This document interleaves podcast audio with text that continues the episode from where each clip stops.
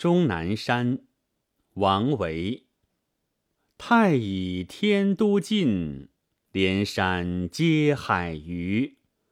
白云回望合，青霭入看无。奋野中风变，阴晴众壑殊。欲投人宿处，隔水问樵夫。艺术创作贵在以个别显示一般，以不全求全。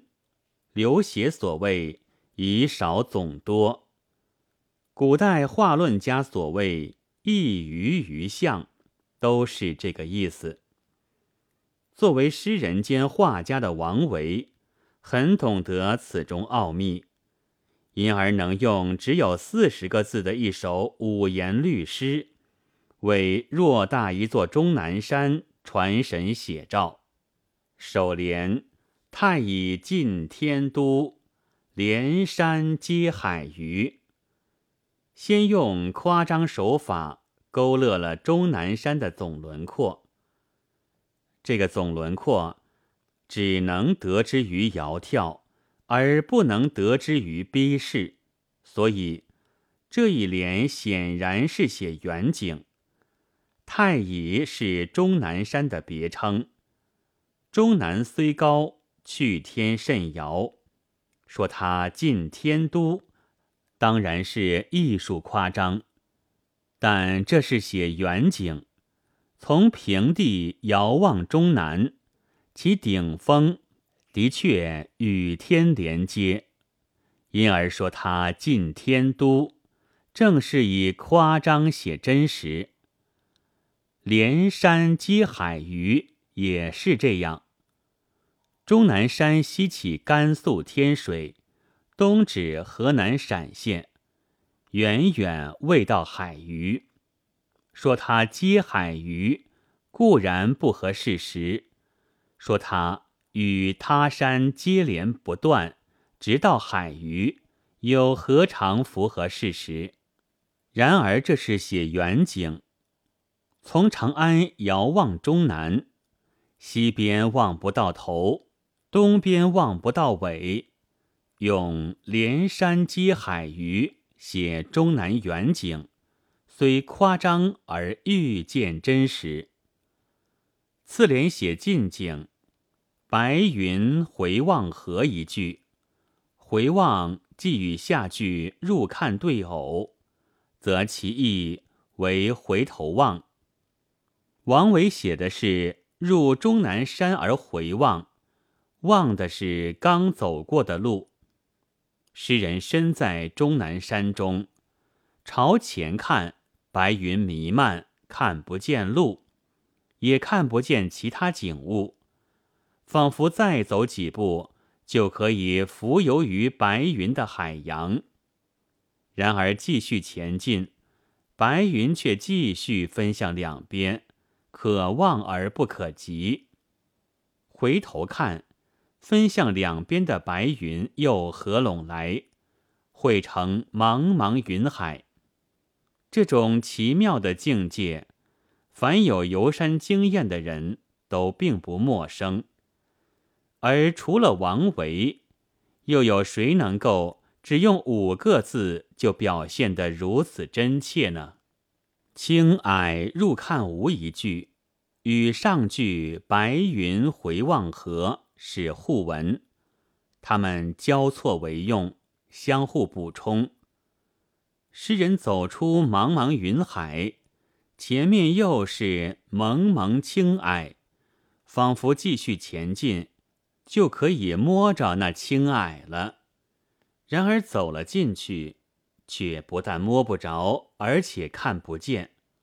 回过头去，那青霭又合拢来，蒙蒙漫漫，可望而不可及。这一联诗写烟云变灭，移步换行，极富含韵，即如终南山中千岩万壑、苍松古柏、怪石清泉。奇花异草，值得观赏的景物还多，一切都笼罩于茫茫白云、蒙蒙青霭之中，看不见，看不真切。唯其如此，才更令人神往，更急于进一步入看。另一方面，已经看见的美景仍然使人留恋，不能不回望。回望而白云青霭聚合，则刚才呈现于眉睫之前的景物，或笼似轻纱，或裹以冰消，由清晰而朦胧，由朦胧而隐没，更令人回味无穷。这一切，诗人都没有明说。但他却在已经勾画出来的像里，为我们留下了驰骋想象的广阔天地。第三联高度概括，尺幅万里；首联写出了终南山的高和从西到东的远，这是从山北遥望所见的景象。至于终南从北到南的阔。则是用“奋也中风变”一句来表现，游山而有“奋也中风变”的认识，则诗人立足中峰，纵目四望之状已依稀可见。终南山东西之绵远如彼，南北之辽阔如此，只有立足于近天都的中峰。才能收全景于眼底，而阴晴重壑书就是尽收眼底的全景。所谓阴晴重壑书，当然不是指东边日出西边雨，而是指阳光的或浓或淡，或有或无，来表现千言万壑的千形万态。对于尾联。历来有不同的理解，不同的评价。有些人认为它与前三联不统一、不相称，从而持否定态度。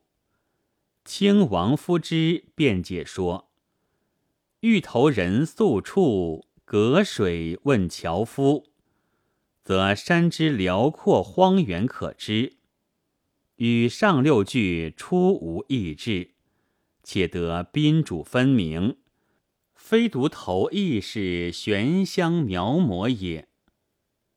清沈德潜也说：“或谓末二句与通体不配，今玩其语义，见山远而人寡也，非寻常写景可比。”这些意见都不错，然而玩其语义。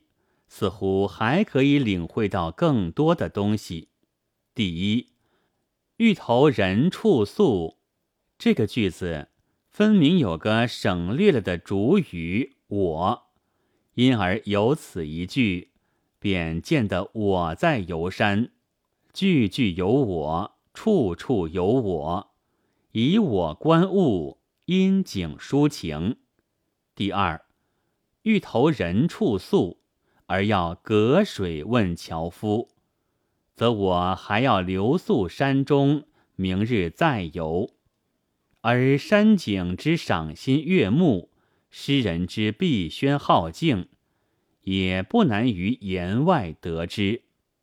第三，诗人既到中峰，则隔水问樵夫的水，实际上是深沟大涧。那么。他怎么会发现那个樵夫呢？樵夫必砍樵，就必然有树木，有音响。